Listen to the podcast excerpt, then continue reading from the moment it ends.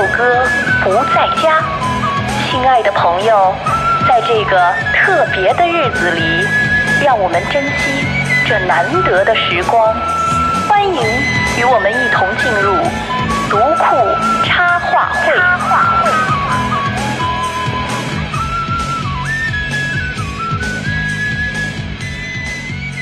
三二一，独库插画会。大家好，我是那个谁来着？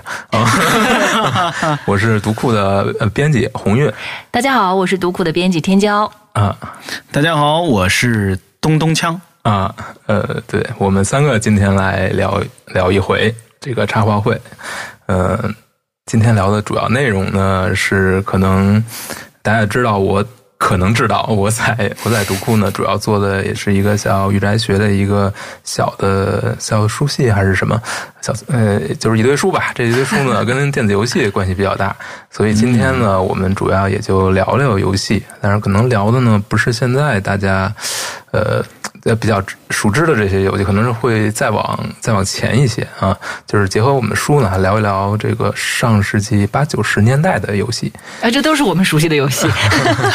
就只有聊聊这种古早话题，可能才能，就是我才能插得上话吧。就是一个比较暴露年龄的话题。是的。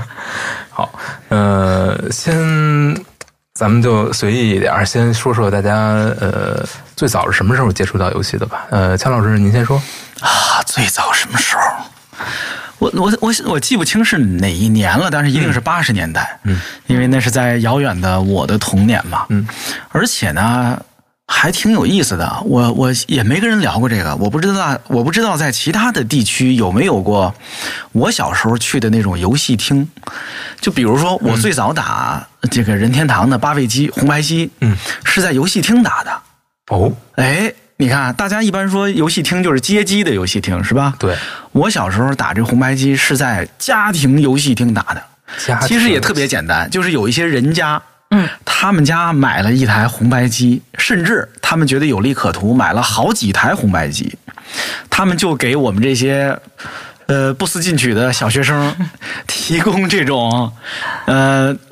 其实是按小时计费，按小时计费。了是吧？计费啊，因为它是游戏厅嘛。我没记错的话，当时一小时是八毛钱，还挺贵的。半小时 四毛钱，就是如果那时候我和我的小伙伴谁身上有一块钱，我们就可以拿着这一块钱去玩他一个小时的红白机。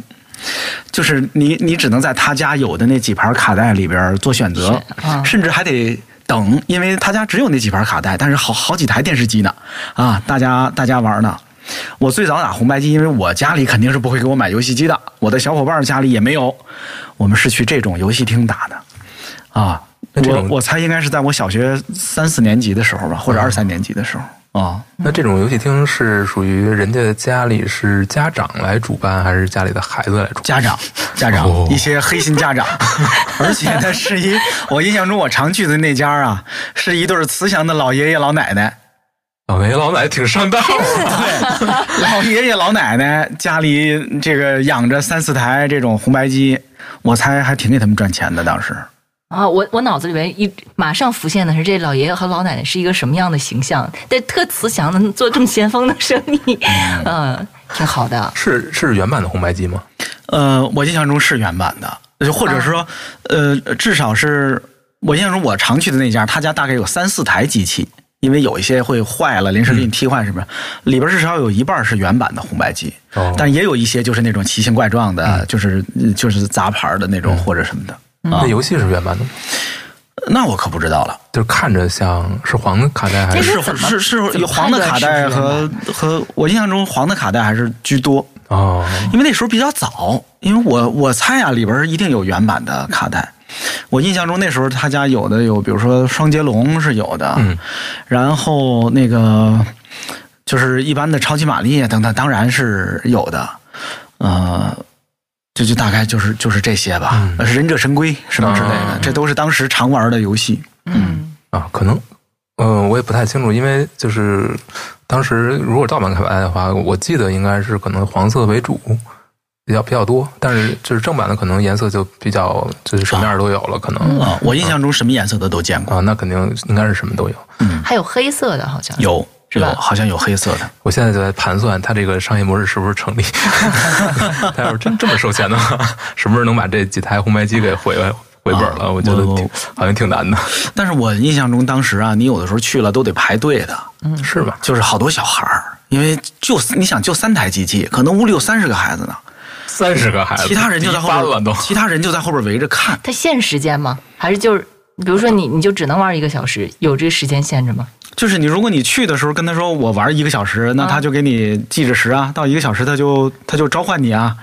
一般的小孩也玩不了多长时间，没那么多钱啊，是因为没那么多钱，很少那时候说包夜没没有，肯定没小学生包夜不可能。嗯，对，哦小学生不可能，也不可能在外边过夜。对呀、嗯嗯，田江老师呢？我最早也也是八八十年代吧，八九八八年八九年差不多，那时候我还不会玩呢。我最早接触是看我爸我妈玩。哦，对我我我我老家是东北的，然后东北那个地方呢，嗯，那个时候正常晚上天黑的也比较早，所以呢，家里边就有这么一个东西之后，我妈我爸每天晚饭之后就坐在那儿也就就玩游戏。我我最开始我能玩的就是类似于俄罗斯方块嗯，啊、然后看他们玩坦克大战。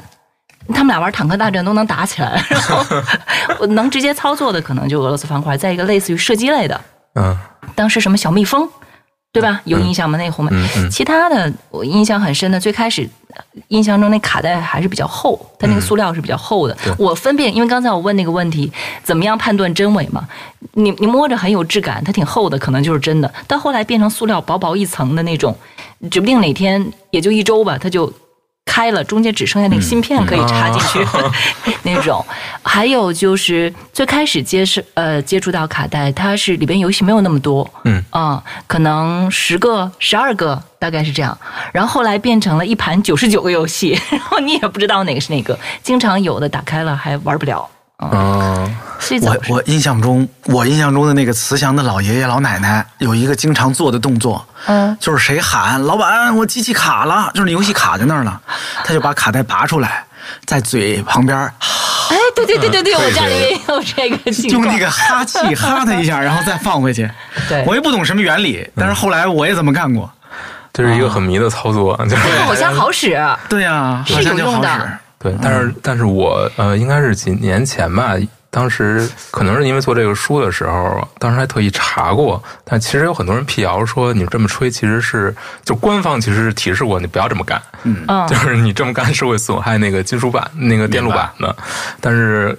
但是可能这已经成为一种特别有仪式感的一个动作，就是大家想起来可能都是这样。希望那个老爷爷老奶奶还健在，听到我们这期节目啊，以后不要那么做了。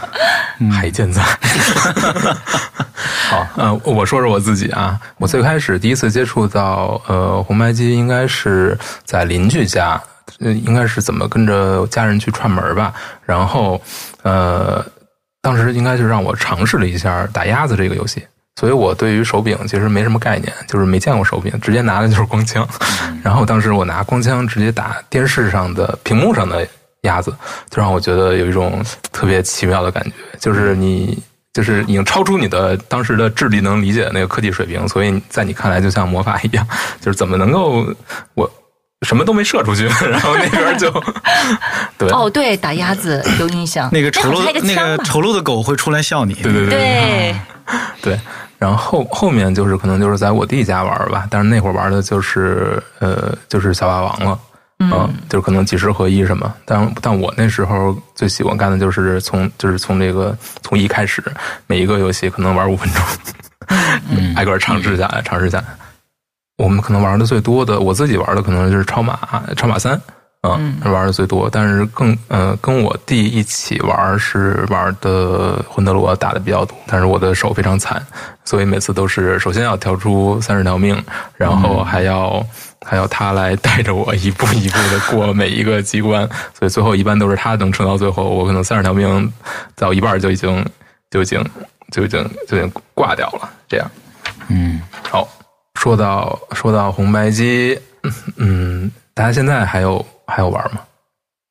天江老师，你还玩吗？我我时不当在电脑上找那种能在电脑上打开的，嗯但是已经不模拟器对，基本上不用红白机本身来玩了。嗯，嗯，那您现在呃还有就是两位手头还有什么游戏设备吗？就这么多年以来，呃，我是前几年嗯，就是重新又买了一套小霸王。哦啊，因还为买得到，买得到啊，买得到。而且是正版的。就小霸王，小霸王公司还在做八位机，嗯。然后就红白机还在卖，而且特便宜啊，就是就是在网上很好买。我当时买了一套在家里，嗯。但是其实也只是就怀个旧啊，玩它两回，事实上并不会天天玩。嗯。我现在偶尔还玩呢，呃当然跟很多人一样，偶尔打打 iPad 上等等之类的那些游戏。然后其实我我还有一个这种小掌机，呃，其实是里边是内置了一些就是红白机时代的游戏的一个小掌机，也是可便宜了。嗯，我现在偶尔还拿出来玩一会儿，自己玩也跟那个孩子有时候一块玩，因为那些小游戏还挺好玩的。嗯。哦，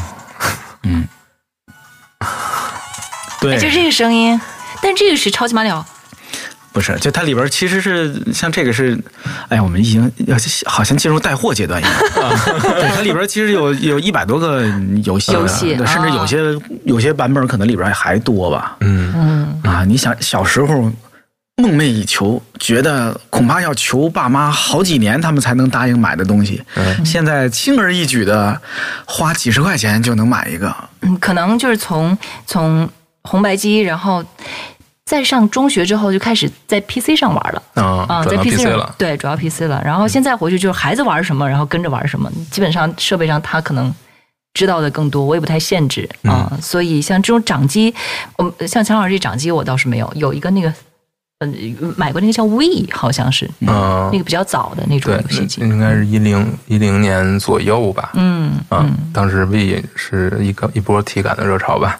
嗯，我其实也买过这种类似的开源的掌机吧，它一般就是 Linux 系统的，嗯然后会有在在国内其实做的还挺多，呃，就是带货，国内做的还挺多，而且做的特别好，好到老外纷纷来买。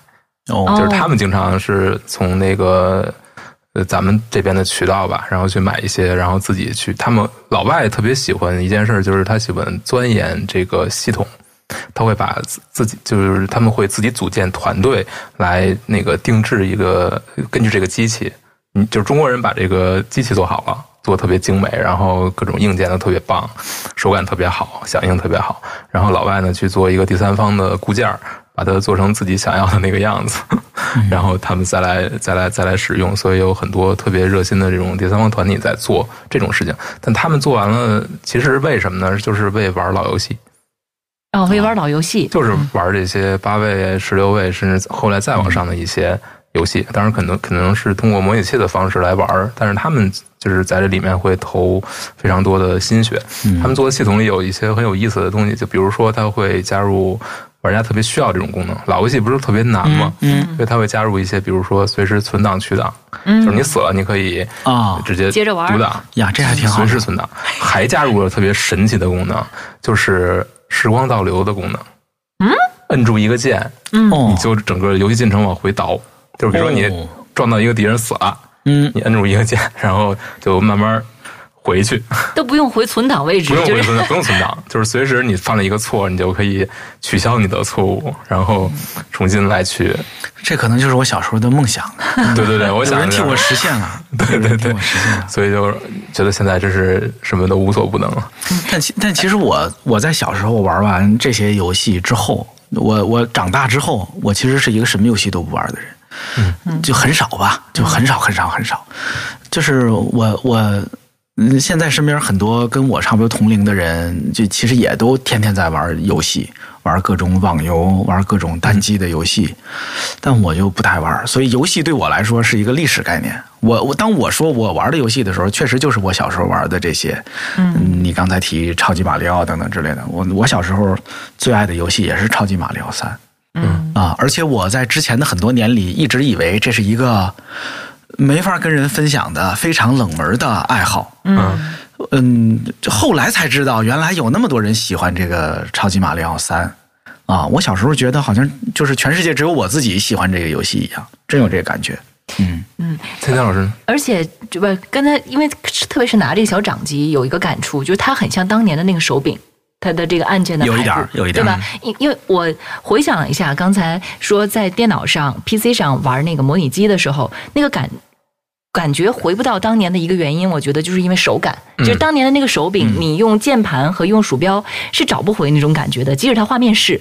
但是你拿的这个手柄前后左右的这个位置，其实能回到自己原来过游戏的那种熟悉的肌肉的这个感觉，隔多少年其实都有那个感觉就是。肌肉记忆还在。你对你小时候玩的最爱玩的游戏是是哪些？最爱玩的冒险岛、马戏团，啊对吧？超级马里奥三，这肯定是超级马里奥三是比较后来的，嗯，对，呃，然后还有松鼠大战，好像哦还有啊，那个能把另一个松鼠举起来那个，对对对是吧举起来扔掉那个。啊，对嗯，这些都是挺挺鲜活的记忆。你现在想起来，任何一个游戏玩那么多，马上每个游戏的音乐就 开始转，它它其实印象是非常深刻的。然后你你在手柄上，我摸了一下这个掌机模拟的这个，和电脑上还原太不一样了，嗯，还是那个感觉呃。，我小时候我们我我家在天津嘛，嗯天津电视台每天晚上应该是六点二十分左右会有一个电视栏目介绍呃电子游戏。哦，嗯嗯，就是今天给大家介绍的这款游戏啊，叫做《坦克大战》。所以当然不会介绍坦克大战了哈，就比如冒险岛啊，或者后后再晚一些的一些新的游戏，比如《影子传说》什么这类似这种，啊还有什么鸟人战队，他会。专门花十分钟给你展示一下这个游戏的界面，以及大概的故事，以及后边的那些过关画面等等之类的。当时竟然在电视上会有这样的栏目，很多游戏我没玩过，但是是在那里边看到的。这会不会就是最早的那种游戏解说类的节目？但是它不是进程的那种，它是展示界面，对对对，然后介绍游戏，相当于一个游戏介绍。我不知道你们其他地儿有没有这样的节目吗？呃，有，我记得北京应该也有，嗯，但是我我想想那个名字，但是好像没有那么早。嗯可能它出现，我我能看到电视上有这种节目的时候，可能都已经是初中或者更往后了吧。就明白是它它可能已经不是八位机时代了，我不知道那么早原来就有。对，反正我那时候看过，但是他介绍的到底是八位，应该是八位机的游戏，嗯就后后后头可能有一些就是更新的主机上的游戏。哦，对，叫是叫游戏东西吧，还是什么？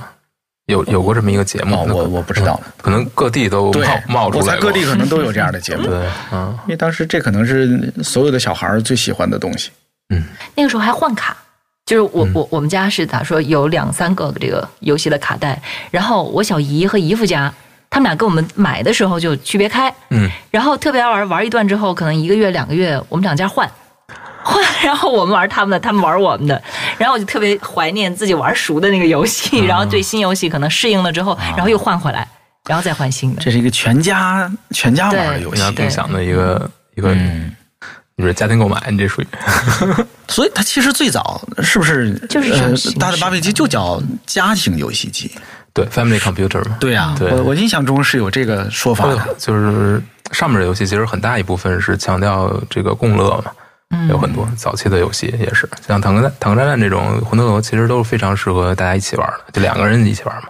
我突然想起来啊，其实我我见过更早的游戏机，嗯。虽然我不知道它叫什么了，嗯，也许这个小黄老师你能给我一个解答，嗯您说。就是那种，呃，是左边有一个手柄，右边有两个按钮的，是还是几个？就是它是分开的，就是那个手柄啊，只是一个小小的一个底座，上边一根一根操纵杆儿，呃，然后嗯右边好像是两个还是几个按钮的那么一个东西。因为那时候我年纪也太小了，嗯我没有玩过，但是我好像在谁家里见过。那种游戏机叫什么呢？我不知道是不是说的雅迪雅达利的呃两千呃二六零零那种。就是它是一个遥控杆就是一个一个方形的底座嘛，上面一个对对摇杆，摇杆旁边有一个按键那种，啊，好像是那个吧？可能可能是那，因为那就是算是更早的一、啊，一那应该是代吧比比任天堂更早比老人要早，对，嗯。嗯，但那个上面的游戏可能就会更粗，更稍微粗糙一些，嗯。嗯，而且因为这个它整个就是这个游戏机的上面大量的这种伪劣，也不是伪劣吧，就是粗制滥造作品特别多。这种游戏机呢，它是它的卖法很有意思，就是它的游戏包装是用的非常非常写实的画面，而且是非常漂亮的插画。哦，插画儿对，插画专门请人画的，花了大本钱在这个游戏包装上。嗯但是实际的游戏呢是非常，因为当时技术也有限嘛，是非常简陋的，嗯而且游戏设计相对来说也比较。就你现在看就会觉得特别奇怪，所以呢，当时的很多，而且推出数量特别多，呃，所以很多呃很多玩家呢是看着插画，看到非常漂亮的插画，对游戏有着非常高的期待，但是买回家一看，就是三个像素点儿。对，落落差极大，所以这个最终再加上海量的这种东西吧，这种这种作品的推出，最后导致整个北美的电子行业、电子游戏行业就就崩溃了。也是很有名的一个一个历史事件，叫雅达利冲击嘛。嗯这个历史事件导致，虽然美国在电子游戏这个方面是起步很早，但是马上就直接崩了这个市场。嗯，最后是谁来把这个市场又给复复活的呢？其实是呃任天堂。嗯就是靠红白机这么一台机器，所以它红白机一开始也是特别不容易，呃，要面对一个没有人愿意去碰的市场，所有的零售商渠道，这个什么卖玩具的。什么玩具反斗城之类的，呃，各种电子就是那种卖电子产品的这种这种零售商、这种店铺都不愿意卖游戏机，就是听到游戏机两个字儿，所谓的 console 就就皱眉头，就是想到自己之前曾经有大量的库存没有卖出去，所以就呃，他们也是非常不容易。但这个其实我们呃，我们有一本书里面会，介绍比较详细，提到过这段历史，对对对。就游戏结束这本。呃，游戏结束对这个，对，任天堂全球征服史是一个是一个对，对，这因为这这书太好看了，我没见过这书，你没见过这书吗？这是读库出的。对呀、这书我最近还买买买了送给我的朋友，然后他惊喜的发现这书里边我们随书附赠的，我就把它带回去的，有有一沓花渣，对对对对对啊。给花花渣渣说说吧，花渣本开一开始打算跟着那个红白机视觉史送的啊，但是当时我们可能盘算了一下，如果想做成这个，像任天堂是花渣起家的嘛，他们家的花渣做的是非常好的，想做成他那个品质，可能一个是成本承受不了，一个是国内可能还没有能做的厂商，所以最后做了成一种改成了一种特别轻量的方式，就随着这个书来送。嗯。这个书其实，嗯，就是你说是从书说到事情吧，就是一个感触最深的是，嗯，游戏其实是一种媒介，就是我原来就觉得游戏就是游戏，嗯。然后游戏当中有的信息我没拿它当媒介去理解，但是看这个书整个的过程，你除了它商业的经历的种种的事件，然后整个任天堂的在克服的各种节点，他们开发的这些产品，故事放在一边来讲，其实游戏当中的这种交互语言包含的内容，某种程度上它，它它的媒体属性其实是很强的。嗯尤其是现在游戏做的这么精细，它里边含有的信息含量，某种程度上它是带动人的整体的这种感官来参与的。这个是特别是看这本书，我感触很深的一点。我我我没这样的感触，可能是因为我最近这些年就没玩过游戏。嗯，但我听过有人这么跟我就类似的。嗯就我认识一个做编剧的老师，嗯我跟他叫老师，因为他比我，就是他应该是我不知道他是六零后还是七零后，可能是七十年代初的。嗯嗯，年年轻的时候有过很多有意思的作品，但是我前几个月见他，呃，他有一个很神奇的事迹，就是他两三年没下楼，嗯，就是他两三年就在自己的编剧是吗？对编剧的老师。然后我说你不下楼干嘛呀？他说打游戏呀。我说游戏有有那么好玩吗？他说呀，他说你不知道。他说你看我是一做编剧的，嗯他说我现在觉得就最好的剧本、最好的故事都在游戏里呢。嗯，这是他说的啊，我自己没有这个感悟，但是我我还比较信他说的话啊。就是就是，好像虽然我到现在也还没有去尝试尝试看看游戏里的故事是什么，但是跟我说这话的可不止一个人了。听老师说到这个，我想起来，就是我呃送给那个朋友，嗯就是《游戏结束》这本书的那个朋友，他现在是在国内一家呃专门做游戏开发和设计的一家大公司，嗯在这里我就不说名字了，来进行内容方面的设计。他原来是写作，然后呢，呃，他们公司开发了一个软。就是有一个 app，我前段时间用的还蛮多，有一点类似于历史人物关系图，就是说白了，它那个是一个像一个检索的那个界面一样，然后你进去了，比如说我敲咚咚锵，然后咚锵锵老师这个这个词条出现，然后它它会链接到所有跟他有关的你对，多可怕！我就拿乔老师举例，当时你比如说搜鲁，就是鲁迅，然后其他的历史的人物，甚至你搜一个游戏当中的人物，他都会出现。然后这个人物曾经在哪个游戏里边出现，然后后来又发生了什么事情，与这个人物相关的上下游的那个。最后，它形成的是一个人物的关系网。然后我说：“你们做这个是服务于什么呢？是服务于剧本写作，还是服务于其他的？”他说：“就是服务于游戏的背景和开发设计。然后这个，并且它是一个半开源的，就他们会签约一些作者，他会进去校正并且丰富历史人物的信息。”然后他们就要做这方面的游戏的尝试，这个 app 后来好像也没做下去，因为可能维护的成本有点高。但是确实是他们启用了很多专门做内容的人来进行游戏背景的这种呃丰满和搭建。嗯，扯远了啊。没没有没有没没事。嗯，那姜老师，您您是从什么时候开始就不知不觉的就就没有在玩游戏了？嗯。我我我应该我想我是什么时候开始远离游戏的？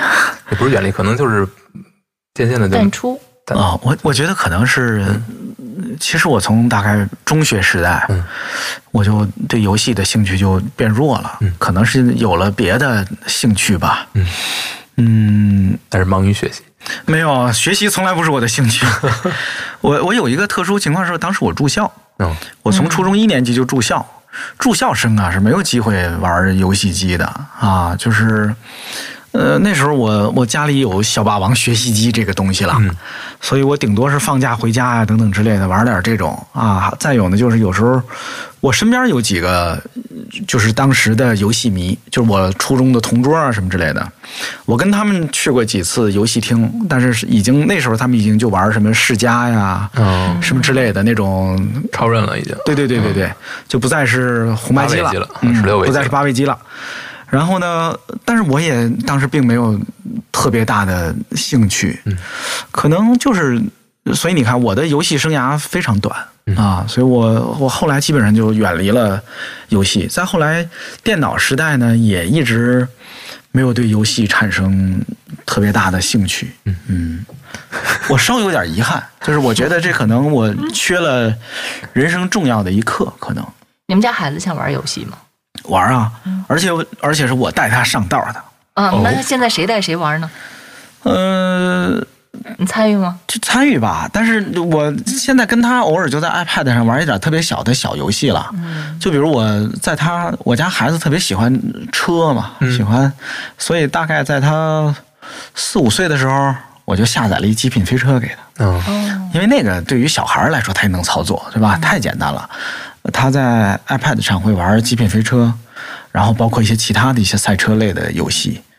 啊，最近一段时间又开始玩愤怒的小鸟什么之类的，就是我我可能会给他下一点这样的游戏，我觉得可能比那些杀人的还好一点。啊，打打杀杀的，对啊，就我我刚才说的，我这小掌机可能玩八位机游戏的，他有时候也会玩。啊啊，他他他看我玩超级马里奥三，他也觉得挺有意思的，嗯。啊，所以我。所以我觉得那些老游戏的魅力还在吧，是吧？就虽然它现在看起来它的画质啊，它的那些，嗯，就没有那么丰富，没有那么细致，但是还是挺有魅力的。嗯，那两位觉得，呃，超马三最吸引你的是哪儿呢？就这个游戏，为什么你会觉得它？比如说超马一你也玩过吧？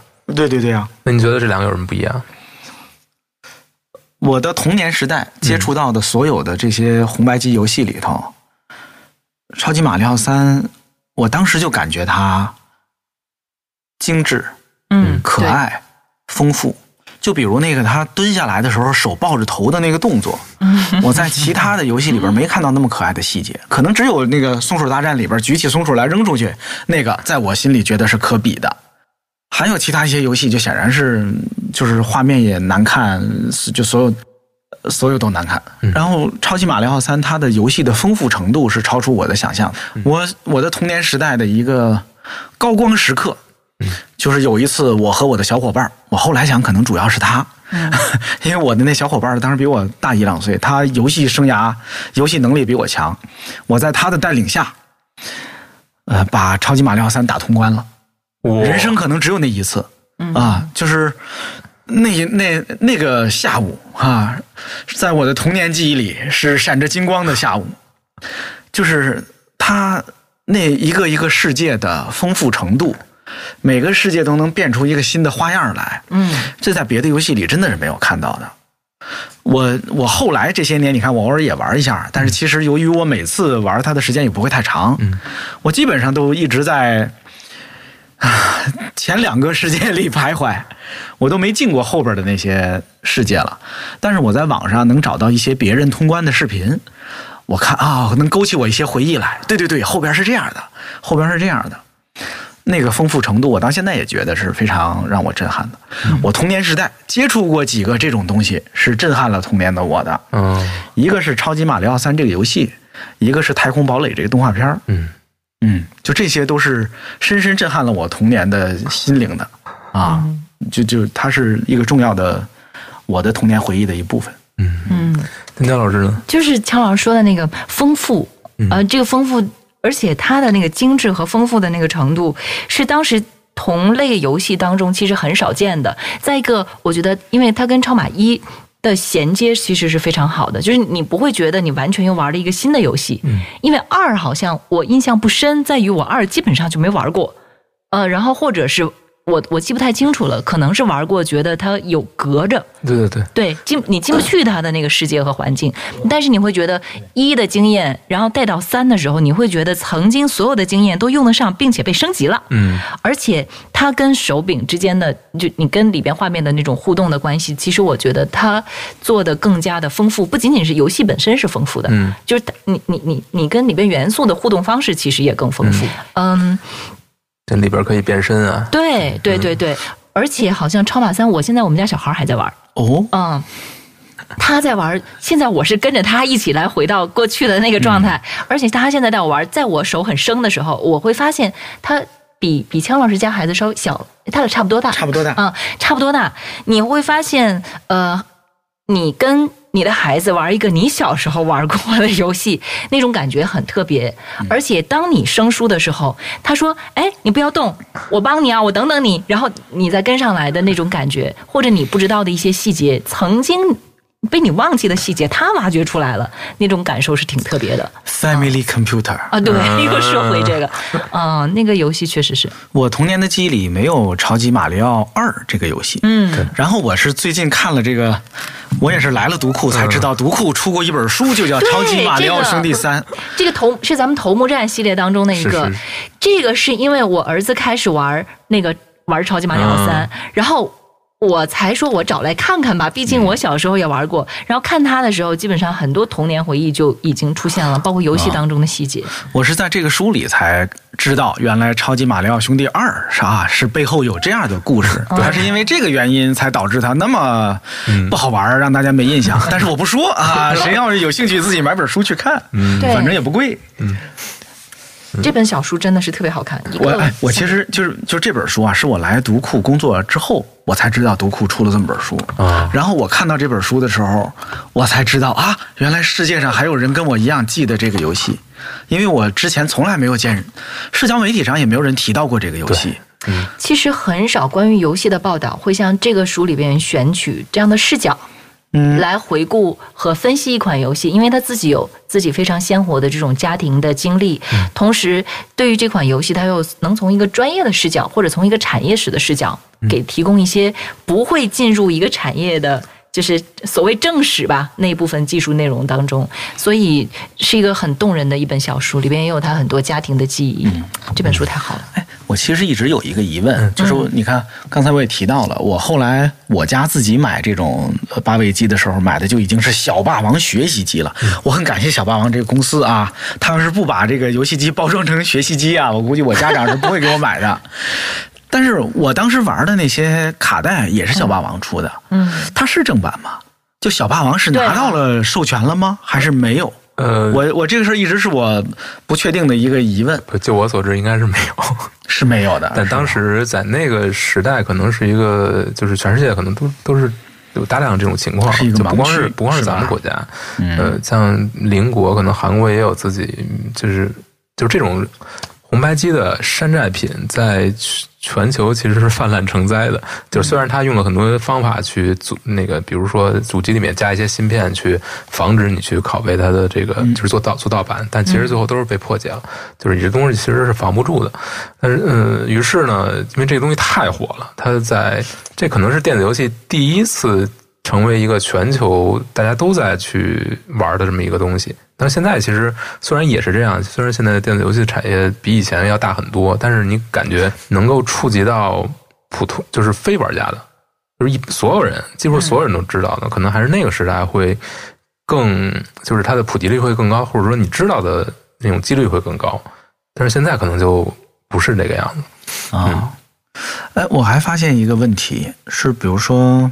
我现在买到的这些小的掌机哈，嗯，我猜里边这些游戏，我我猜八成也是没有经过正版授权的。对，但是好像它隐约还是有一些版权的意识，或者一些在遵守一些版权的规定。就比如说，这种游戏里机里边通常都没有俄罗斯方块这游戏。我不知道是因为俄罗斯方块这个游戏的版权非常特殊吗？导致连盗版商都不敢碰它，还是应该不是，并不是，是吗？可能是因为俄罗斯方块现在现在的现在人可能已经。或者说原版的可能没有那么，我也不清楚他们为什么不选吧。而且，比如说我在 iPad 上搜索俄罗斯方块，好像正版的俄罗斯方块也没有了吧？就是小时候玩的那一版。对我印象中好像我我不知道为什么，我总觉得俄罗斯方块这个游戏有点特殊。它在就就我作为一个玩家，我好像总感觉它被特别的保护着，还是被规避着。可能版版权方面可能会稍微严格一点吧，但是它其实一直是在有新作的。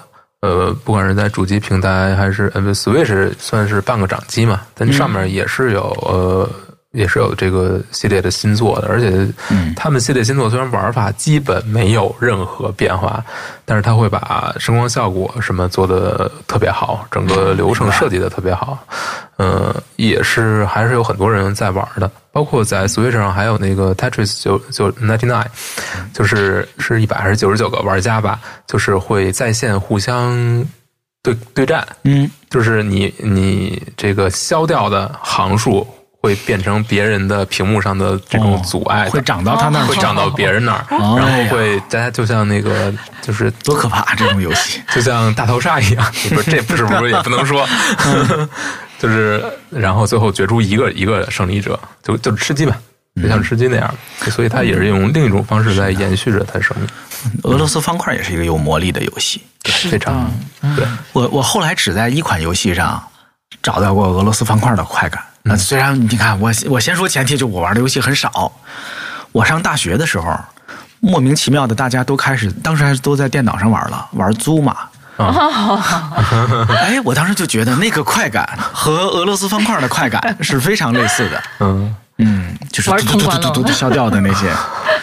我没有，我好像后来就基本没通关过任何游戏。嗯嗯，后边可能嗯还有类似的这种现象级的，可能就是我能想到《植物大战僵尸》，也是一个现象级的，全民的都在当时都在玩的这么一一类似的游戏吧。明白。嗯嗯。那您当时没有接触过 Game Boy 吗？嗯，我没有，完全没碰到。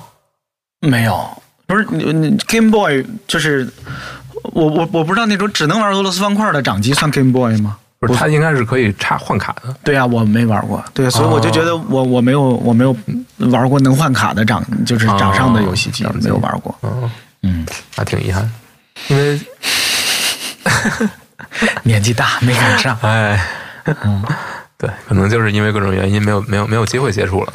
我不知道像你们这种一直玩游戏的人，或者一直关注游戏这个领域的人，嗯，你们怎么看这些当年的那个游戏时代？就红白机的时代，到底它只是因为我们有美好的童年记忆加持，导致它显得特别美好，还是实际上它就是做的不错？我觉得就是它没有一个一概而论的，我可以具体说说啊。嗯，呃，你说它好不好？呃，很多游戏其实是存在各种各样的缺陷的。呃，你现你现用现在的眼光去看当年的游戏，它是非常不平易近人的。它是非常，因为当时游戏可能也没那么多，所以你这个游戏你要想把它玩下去，你你要想把它玩通关，你需要首先你要练自己的技术，你要反复的玩，反复的失败，反复的尝试，你要有这么一个过程。然后就是你很多，它很多设计就是让你需要去，呃，比如说我前两天刚把《最终幻想一》打穿了一遍，嗯，但是虽然我玩的是 PSP 版，就是就是已经复刻版嘛，画面好很多，但是它的基本设计没变。就这个游戏呢，它是一个角色扮演游戏，就是你扮演四个光之战士，要去解救这个世界吧。嗯就是故事就就不是那么重要，这游戏的故事也不是很重要，但是里面呢，呃，所有的主线剧情，就这个主主要的故事是非常难找到出发点的，就是你需要就是藏的特别的刁钻，藏在这个巨大的世界地图的各个角落，你要你要你不看攻略自己去尝试的话，你很可能会卡很久，卡个一两个月什么的，就是你会花大量时间在里面去找找路，你不知道我要干嘛，完全不知道，没人提示你，你不知道我要干嘛，你就在里边转转转转转，疯狂转，然后最后可能一不小心，你你到了一个地儿你没去过，然后或者你一不小心你看到这儿有一个路口你没注意到过，或者有一个人你没之前没对话过，他长得呢就是一个普通的村民，没有任何奇怪的地方。就没有没有人告诉我他是一个重要的人物，我看不出来，他穿的很普通，但是你跟他一对话就发现哦，就是下一个任务就在这儿，嗯然后包括里面的迷宫也是设计的是九转千回，就是这个无比的绕，然后各种各样的机关。就是你想想，这个游戏如果是小时候的你玩到，你也没有那会儿没有网络，嗯，没有攻略，嗯你可能就永远永远就卡在这儿了。所以从这个方向来看，那可能是有一些有一些缺陷的。但是你玩过现在的游戏，现在游戏都是手把手告诉你，你下面要去干什么了，你去找谁，你去做什么，你收集多少多少的材料，然后然后如果是开放世界游戏的话，就是满地图满地图都是问号，要你去完成，给塞满了，就是就是淤出来，让让你觉得哇，这个游戏实在给我的东西太多了。我都要我都要吐了。现在游戏是这个样子的，所以当你从现在的游戏回到原来玩原来的游戏，你会觉得特别有成就感。嗯一旦你打通一关，或者是找到一个下面的一个地方，或者打败一个特别难的 BOSS，然后靠你自己力量猜出来的，靠你蒙出来的，甚至就是你蒙出来的，没有人告诉你要你要干什么，我就是自己找出来的，没有人告诉我这关怎么过，我就是自己反复死了无数次，我尝出尝试出来的。你会觉得成就感特别好，就那种愉悦感是非常强的。嗯但是你玩现在这种游戏，就是你永远不会死，你特别厉害，然后你什么都告诉你，就是就是把你当成老太太扶着你过马路。现在游戏就是这样的，这个感觉就玩的时候就特别麻木，就是没有没有没有任何感觉，玩的时候就经常会这样。所以从这个方向来看，当年的游戏其实是它又是特别的能够让你获得快乐的，真正的快乐，就是发自内心的这种未知的快乐。嗯什么都是惊喜，发现一个东西就是惊喜。虽然那画面很很普通，但是但是你一旦你你你就是你这种成就感，是你现在这种手把手扶着你的游戏，你你你你享受不到，你再也享受不到了。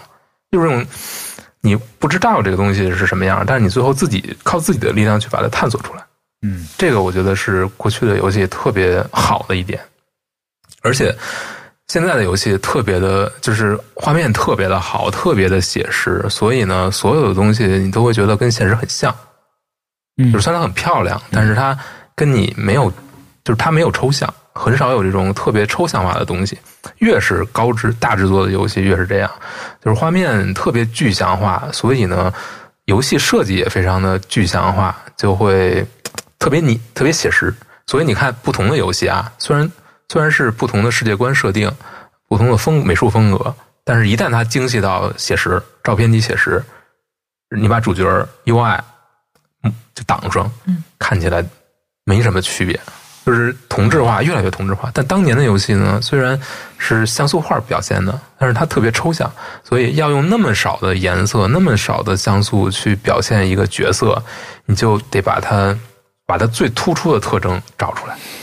马里欧嗯帽子、嗯胡子，嗯然后它变身成狸猫之后那个耳朵、嗯尾巴，然后它动起来那个就要能就那么那么呃那么少的像素，你去表现它的动态，就是对其实对你创作者的要求更高。嗯，所以呢，能带给你，就是你你玩当时的游戏，你会觉得虽然它就是看起来特别，你可能觉得特别的平平无奇，但是它一旦玩起来，你就会觉得特别的生动。嗯，那这个可能就是现在游戏又没有的东西。所以你看，当年的游戏可能不是那么平易近人，但是它会，对我就觉得，我就觉得这方面是特别好，就是它设计上其实是领先的，反正。嗯它就是从画面上，虽然说简单嘛，但是挺清晰的。你像这个，咱们翻这书《红白机视觉史》，也是咱们出的这本，嗯里边有一个那个。在第一百二十五页吧，在看的时候，你像这个吃豆人的这个，你你你在这一关卡，然后你大概知道这是一个什么，你好不容易玩过去之后，第二关出现了一个与这里边的它只多了一个元素，你就会非常清楚的知道这是一个有一个更多的一个功能或者更大的一个威胁的这样的一个人物。对就是你每一关要克服的东西，要么它非常清晰，要么会给你一些清晰的线索，你就你遵循着它去。还有刚才我觉得洪老师说的那个那成就感，这个尤其是有当游戏没有这么。普遍的时候，很可能跟你同龄的人，或者比你大一点、小一点的人，你们俩在玩同一款游戏，然后你探索这个过程，好不容易把它打通关了之后，当你发现有一个人还卡在那儿，然后你回过头去，我要不要告诉你？其实相当于要不要剧透啊？那发现的那个细节，而那个时候人和人的交流，通过游戏，其实也是一种挺挺特别的、有趣的关系。对包括当时当年很多游戏，其实，呃，比如说《塞尔达传说》最初代，它里边其实有很多特别就是特别呃特别有趣的谜题吧，但是很容易把你卡住。就是它虽然是一个动作游戏，但是里面有大量的解谜的成分。比如说，我能想起其中有一个一个怪物的设定，它是这个怪物呢，是你用任何攻击都无法去伤害它，它只对一个东西，呃呃，就是它的它弱点是它它是这个这个怪物叫什么？就是它是一只老鼠一样的呃怪物，但是它有一双大耳朵，它的大耳朵呢就提示了它的弱点，就是它对巨大的声响它特别害怕。但是呢，你想想，你的按键其实是没有没法提供给你输入声响的这么一个东西。但是原版的红白机呢，它的副手柄二 P，嗯，副手柄上是有一个麦克风的，你只要对着这个麦克风去喊一声，就能把屏幕里的这个怪物消消灭掉。原版的原版的副手柄上是有麦克风的，有麦克风的，你赶紧回去看看，强老师不是刚买一个红白机从来不知道这事儿。啊 对吧？哎，有有有有，还是这个红白机视觉室里边有一个图片上有，我给你找出来。对就是你像这种东西，其实我是刚才看的时候我也才发现，因为那个放大了那个部分，对找出来了，就是这种东西，当年如果你没有，当然国外可能有这种游戏的出版物、游戏杂志，包括任天堂自己出的游戏攻略，里面会写。所以在国外呢，这些有攻略的小孩儿，他就有了突然有了一个优势，就是我知道这游戏怎么玩了，这个里边都有。都告诉我怎么弄了，所以就是这种信息在玩家之当初那些小孩儿的之间这种流传，其实也是很有意思。就是说白了，就是操场上大家聊什么，对你们就聊这些。对，你你你知道不知道这个这个魂斗罗三十条命怎么摁，对对对什么什么对对之类的？我小时候很尊敬他们，很尊敬那些 掌握这些知识的同学们。其实国内也有挺多的，当时就是这种出版物，就是游戏什么攻略秘籍大全，一本一本的，啊然后也也卖，就是把这些游戏里面的这些隐像见藏的东西是的，啊，都列但是到一起。有这个掌掌握这个信息的人还是非常可敬的，因为他知道你怎么样从没有变成有，对，还愿意分享，然后总觉得他会知道更多好玩的东西藏在游戏里呢。特别尊敬他们。嗯，哎，这个我其实有一个具体的问题，反正咱们是插话会闲聊嘛，没错，就是读库出的这本《超级马里奥兄弟三》，嗯，为什么里边一张图也没有？呃，就是你看，它应该是一本从英文书翻译过来的，对吧？对是一位美国作者写的。嗯，它的美国美国版本里边就没有图吗？对，这有一个，这是一套都是纯文字书。啊你，能看到书里面唯一的一张图，封面的这个图还是我们专门请请画师画的。嗯，它并不是原版的那个嗯形形象跟那个对对对，不是吧，嗯，啊，是这两个形象其实是按照作者和他的父亲的照片画的。哦，跟里边故事是跟里边的这个，对他，他跟他父亲之间的这种故事明白是是相关的。嗯，这个画也很漂亮。嗯嗯，但是其实还挺，就是如果里边能有更多的图片来对应里边提到的那些角色跟关卡，嗯我可能会更有意思吧会。更有意思，对，但是也也理解，就出现这个遗憾也一定是有原因的。当时看这本书的时候，就忍不住拿手机掏出来，然后去搜里面的关卡，但是就可以对着对着看一看。嗯。嗯。嗯，现在喜欢关心这些老游戏的人还多吗？呃，其实其实还怎么说呢？就是现在这些游戏，就是老游戏，嗯，有一个称呼叫复古游戏。对如果英文的就是 retro，嗯。有很多人呢是当年的这些游戏的玩家，现在他还在玩，嗯，而且他们会不断的折腾，就是 就折腾有好几层意思啊。一个是他们会把去改造当年的主机，就是把它，比如说红白机当年的是没有 HDMI 接口的，是没有啊高清的接口的，啊。那现在可能会它会进行改装，啊。比如说当年的 Game Boy 是没有背光的，嗯，就是出版，可能现在他会给它换一张换一个屏幕，或者加上背光，或者怎么怎么把它改造成现在我们更熟悉的这个样子。然后对这些游戏呢，其实就是。呃，首先一个是，首先是游戏保存这些游戏吧，把这些游戏从当年的这个呃卡带介质嘛，那这是有一部分是玩专门玩收藏的，就是可能收藏这各种各样的游戏，另一部分可能就是那我真正就是要玩的，那就是想办法让它更好的能兼容现在这种设备，因为当年的游戏像素游戏其实是为了那个大背头电视设计的，嗯，嗯，所以它呢都是像素大背头，大背头这个显示器。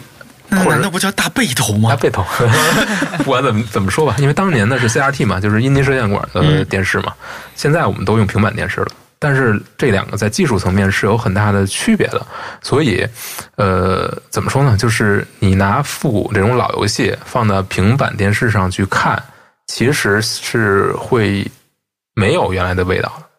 嗯，为什么呢？就是因为再买一电视，我觉得 有很多人专门买一一台呃彩电，就是显像管的电视，显像管电视，就是要玩复古游戏的，会这样，你看只买一个游戏就是为了找那个，就是为了找那个原汁原味的感觉。嗯而且像素游戏为什么就是它，因为各种各样的技术原因吧，呃，它在 CRT 显示显示器上，就是呃显像管电视上，它的显示效果是最好的，它能够能够怎么说呢？因为当初做游戏的人，他就是对着那个显显示器来去看的自己做画出来的东西，像像素会变成一个什么样子。所以呢，它呈现出来的面貌跟你在平板电视上玩感觉是不一样的。如果你真的想找当年的那个感觉，那个扫描线的感觉，你就是你是需要有一台显像管电视的。默默打开了购物车，我前两天在网上真搜过，就是那种老显像管电视，一般是现在是旧的翻新的，嗯呃，有很多还已经也做了改造，是可以插 U 盘，嗯播放 U 盘里的视频文件的。啊、但是外壳跟那个显像管儿，哎呀，其实我不确应该是显像管，就是它并不是给你装了个液晶屏在上头，几百块钱，我看到的是大多数是几百块钱可以买一个，嗯啊、对，你像翻这本书，当我本来咱们开始之前我就想看看一看，然后说几个可能我们小时候都玩的游戏，然后哪个我玩过贴一个标签，哪个玩过我贴一个。翻到第十页的时候，我发现每页都需要贴 标签，所以没少玩啊，对对，你你你设想一下，它还原在显像管电视上的那个感觉，真的是，嗯小时候吧，它不仅仅是一种复古的那种状态，那整个游戏当中每个关关卡雪人，对吧？啊就敲冰块儿，敲冰块儿，敲冰块其实特是一个你现在玩也能乐。如果你两个人玩的话，其实乐趣特别高。嗯，敲冰块是我小时候觉得最适合两个人一起玩的游戏。嗯互相坑嘛。敲冰块儿，然后你你看每翻一页就都是他那个熟悉的画面，小蜜蜂，小蜜蜂，嗯，啊、小蜜蜂，哎，全国都跟他叫小蜜蜂越野蜂是机车吧？，应该都是。还有这个对景记射击，啊，然后景记射击记得吗？出现蓝色的背景，大家看不到。然后的，它你射中了一个，如果被先被它打中的话，整个画面就开始不停的闪红色的那个光枪游戏景亮。对，嗯然后所有的这些打鸭子，刚才洪老师提到的啊，这条狗是所有人都特别痛恨的。红白机视觉史，包括咱们现在出的任天堂视觉史，红白机里边应该有很多很多大家印象当中很。很很很清晰的画面，淘金者，嗯，然后被埋了。对对对，会把自己会一会儿会把自己埋的。嗯小红老师，你你做这么多跟游戏有关的书，嗯，那那显然你应该是一个痴迷这些游戏的人，还是其实你并不是？还是还是怎样？我想我想知道，呃你你做这些书快乐吗？我做这书还真是挺快乐的。这些都是你自己要做的书是吧？对，是，嗯呃，怎么说呢？这个这里面有好几个成分吧，就是，呃，首先是我对我对这些老游戏，其实，嗯，我可能当年因为当年其实就玩过，呃，所以，呃，对他可能有有点感情吧。然后更重要的是，我可能现在可能不会花特别多的时间去重复去玩老游戏，可能现在玩新游戏会更多。但是关于这些老游戏的背后的东西，我觉得特别有意思。就是当年的人是怎么在那种技术限制之下去做这些游戏的，他是怎么想的？嗯，然后这些东西其实你会发现，哦，当年的人做游戏的时候，他的这种那股劲儿，其实还挺可贵的。就是，嗯，那是一个产业刚刚诞生的那么一个那么一个时间点，就是没多少年，就是没有规则，这个行业是没有规则的，这个产业是没有什么先例的，就是你都是一个草莽阶段，谁都可以，只要你能把它做好，你就能出来，而且你会，就是你在设计游戏的时候，其实没有没有人给你给你一些条条框框。因为没有条框，因为没有成，还没有那么多成功的作品，还有大量的处女地是没有被开垦的，所以你看这些人迸发出来的这种想象力是特别的，嗯，特别让人让人让人觉得特别惊讶的。还有一点就是，当年的游戏产业这批人都是其他产业淘汰下来的，哦是吗？其他产业。什么电影儿、什么做音乐的，然后美画画的什么的，就是往往是这个不太行，别的这产业最有出息的人不干这个。最有出息人不干，真不干这个。嗯就是人家就是有更那个 noble 的职业吧，或者是更体面的工作。你比如说，我特别喜欢的一个开发者，呃，小岛秀夫先生，他一开始是想去拍电拍电影，他是一个呃深度的电影爱好者，嗯但是呢，在他当时他是没有任何机会去进入那个行业的。首先，他连那个学校都进不去，可能就是非就一个是距离原因非常远，另一个就是他可能也没有呃，可能也没有钱能够进去吧。就是那个行业对对于可能普通人来说还是有一定距离的。那他就转而去做了游戏，但是那一做游戏发现，游戏里其实你也在游戏里面可以讲的故事会更也可以更复杂。嗯这个就是回到东江老师之之前说的，为什么您有朋友会说最好的故事是在游戏里？我其实为什么玩游戏？我不是为了我我个人玩游戏，不是为了纯粹的体验这个这个打打杀杀。嗯我是我我玩游戏其实一直以来就是为了看故事。嗯，可能玩玩游戏是一个是一个手段，但最终我是想看他到底讲了一个怎么样的故事。嗯所以这么多年下来，看了非常非常多的故事，我确实是觉得，嗯，你通过玩游戏来感受到故事，和你看电影、看电视剧是不一样的，它是两个不同的东西，有相似的地方。嗯，它不同在哪儿呢？就是你要很深度的去参与这个故事，你要扮演一个人，或者就是它不是一个旁观的状态，而是说你会真的需要去亲手去做里面的主角要做的事情。这些事情是你来完成的，所以你跟主角之间的代入感就会远远强于你看。如果你看电影的话，所有人你都是没有，你只能心理层面代入，但是你没有肉体层面的代入，就没有身体层面的代入，这个是特别不一样的。嗯，而且这么多年下来，几十年下来，游戏其实是发展出来一一些呃完全属于自己的这种叙事的手段，就是怎么让你跟角色建立关系，怎么能够把这个故事讲得更加更加复杂，或者说更加动人吧。那这些东西可能就是你只有自己去玩儿，你才能体验。嗯，就是你想想，就是有很多云玩家嘛，现在就是我我把这游戏流程看一遍，我觉得我也能了解这游戏，我也可以知道了。但是说真的，就是如果是一个好的、真正好的游戏的话，它会就是你玩和看的体验会特别不一样。是就只要你你你必须要自己上手去玩去操控，然后把体验这整个过程，把这流程走完，你才能这个故事才能对你更有震撼力。我最近就是玩过一个叫双人成行的一个游戏，哎，叫英文叫 It Takes Two，它是一个分屏游戏，就是需要两个人玩。就是你一个人没法玩嗯这个游戏，没有没有电脑对手，没有电脑陪你玩，电脑队友没有，就是必须另一个人跟你玩。你要不然是两个人坐在沙发上一起玩，要不然就是连线在线玩。嗯然后是一个男主角，一个女主角，他们被就是呃，他们马上可能一开始是一对夫妻，有一个孩子，但是马上就要离婚了，就已经决定离婚了。然后 这游戏找谁一块玩合适呢？对最好是男女对得找，前女友吧，可能得。或者是或者是一对夫妻玩，其实也挺合适的，就是他能够，就是因为男女主角这种关系其实是就是一方嘛，就是这个这个故事里面是女生特别重自己的事业，然后没有留出足够的时间给给男生嘛，所以两个人的关系越来越差嘛。但是他们通过这个游戏呢，就是。这个游戏的交代就是他们马上要离婚，但是小孩许了许了一个愿，所以呢，有一本小孩有一本奇怪的书，这个奇怪的书把两个把这对儿父母变成了一个就是不同材质的小人儿，就是那种小人国的意思。然后他们俩呢就要在这个小孩的家里面去展开一场冒险，但是小女孩生活中的所有玩具都变成了这个游戏里面的 BOSS 啊什么的，嗯还有这些家用的东西。然后呢，两个人这一路打过去，到最后终于能够最后和解吧。那这个游戏其实就是，我觉得就是如果你跟你的另一半去玩儿，然后呃其实会让你们能够在这个过程当中去消弭很多矛盾，因为它里面两个主角要面对的很多问题，其实就是非常现实的，就是每个人可能每一对夫妻在家庭生活中都会遇到的问题。那怎么去对待？其实他是在教你，让你，但是用一种你自己去体验的游戏的方式去教你去去体验。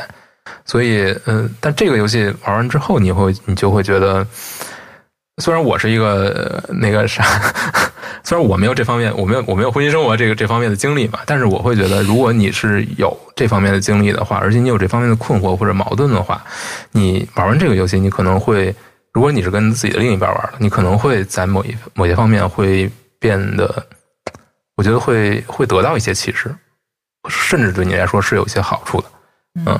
但这个呢，就是不如果不是游戏，只是让你看一个电影儿，电影就是讲这个，我觉得体验是完全不一样，就就会差非常多。嗯明白。嗯嗯嗯，大致是这样。蒋老师，你选书，比如说咱们出哪本书，呃，有没有倾向你会更就是整个从选题的结构来讲，包括具体哪本书要做，哪本书不要做，有没有具体的标准？嗯，是有一些教训，哎，教训，对对对，教训比较多。来来来说说教训。呃所所谓的教教训，最重要的一点就是商业层面嘛。那就是呃，我们之前就是玉山学最早期做的选的一些书，其实是不太成功的。呃，为什么呢？当时选的书更多的是某一个超大作，嗯，的设定集。这个设定集里面内容是什么呢？就是这些书的开发素材，就是这些游戏的开发素材。呃，贴呃怼上面，然后加一些开发者的这个呃开发者的笔记吧，就介绍我为什么这么做。那这些书呢，是一个怎么说呢？赶热赶热点的这么一种一种状态。就是市面上为什么呃，就是新游戏出了，趁着这个游戏的热度，然后去做这么一本书，把这个游戏开发中的素材都弄出来，然后玩家呢，如果喜欢这个作品，可能也会买。这个呃，这种书在国外其实是没有什么问题的，因为它受众非常广。但国内呢，可能因为主机或者说这些游戏的玩家本身数量还是相对来说比较少的，而且他如果有如果是预算有限的话，他肯定就直接买游戏了。真正他会愿意玩完这个游戏之后，再买一本游戏幕后的设定集，而且设定集里面基本也都是画，就可能没有太多文字的内容。我觉得是存在是有问题的。不是，我觉得这些书啊是给那些真正特别爱这个游戏的人准备的。是没有，我我相信一定有人特别喜欢这书，就拿它视如珍宝，买一本在家珍藏。对，可能只是这样的人并不太多。就是它不足以，可能不足以支撑一个健康的商业模式。嗯但有没有可能是呃，有那么一部分人，他其实在玩这些游戏，但是他并不知道我市场上还能找到这样一本书。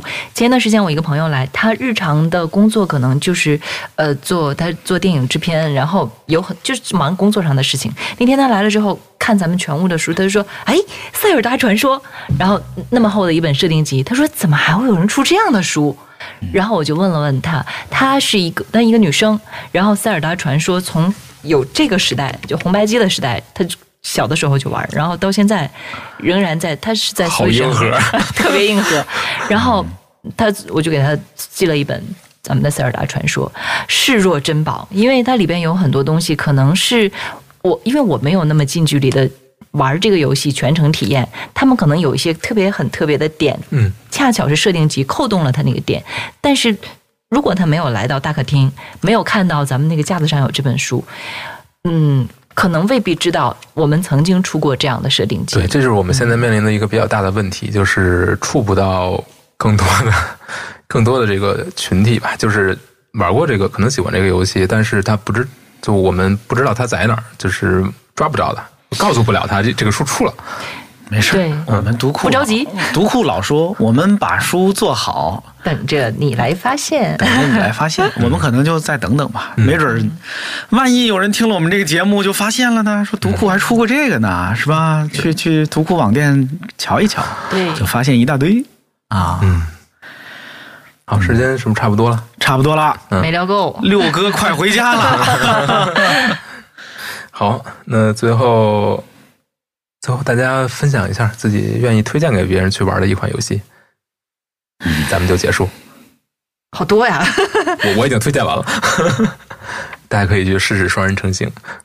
嗯，哎呦，我推荐什么呢？我自己一直在说我是一个不怎么玩游戏的人，我给人推荐什么呢？嗯我还是要推荐《超级马里奥三》。嗯如果你的童年没有遇见过这个游戏，或者你童年遇见过它，但是后来这些年这些年你把它给忘了，嗯朋友，朋友，现在你很容易重新与它相遇的。对，啊，就是太好了啊！让我们在马里奥的世界里相遇吧。嗯，让我们去赶紧去把公主救出来吧。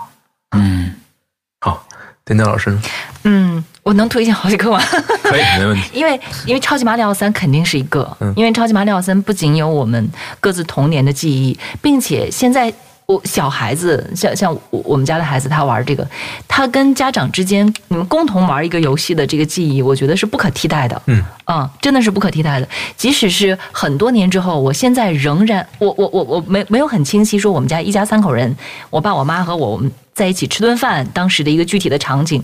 但是他们两个坐在 坐在那儿 玩游戏，然后我在后面看，他们两个为一个具体的细节，你掩护我，我怎么样？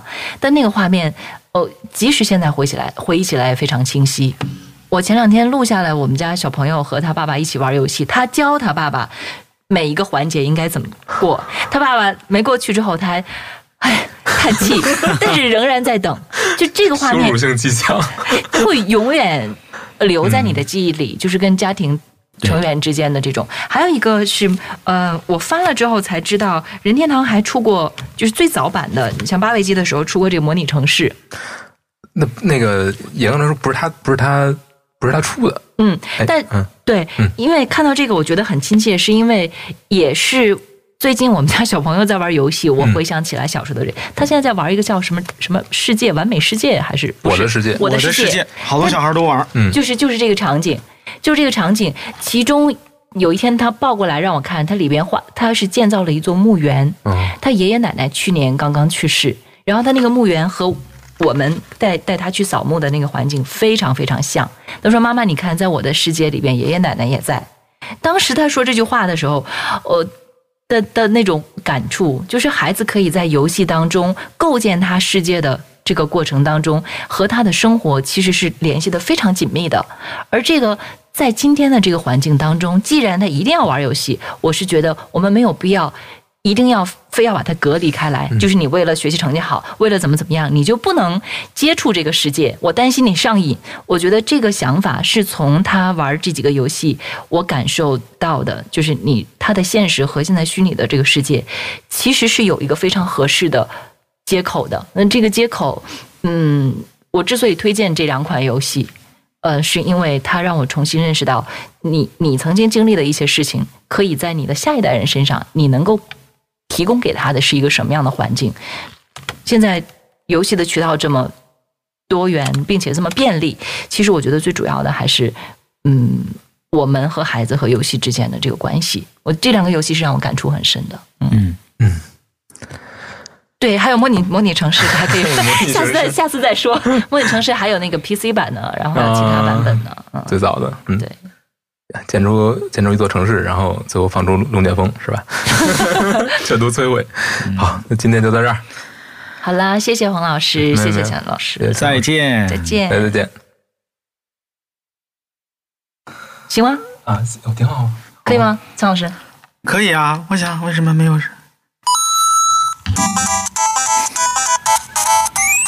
哎呀，重说一遍，再见。再见，再见，大家再见。亲爱的朋友，欢乐的时光总是特别短暂，美好的记忆却永不会消散。今天的读库插画会到此结束，让我们相约下次再会。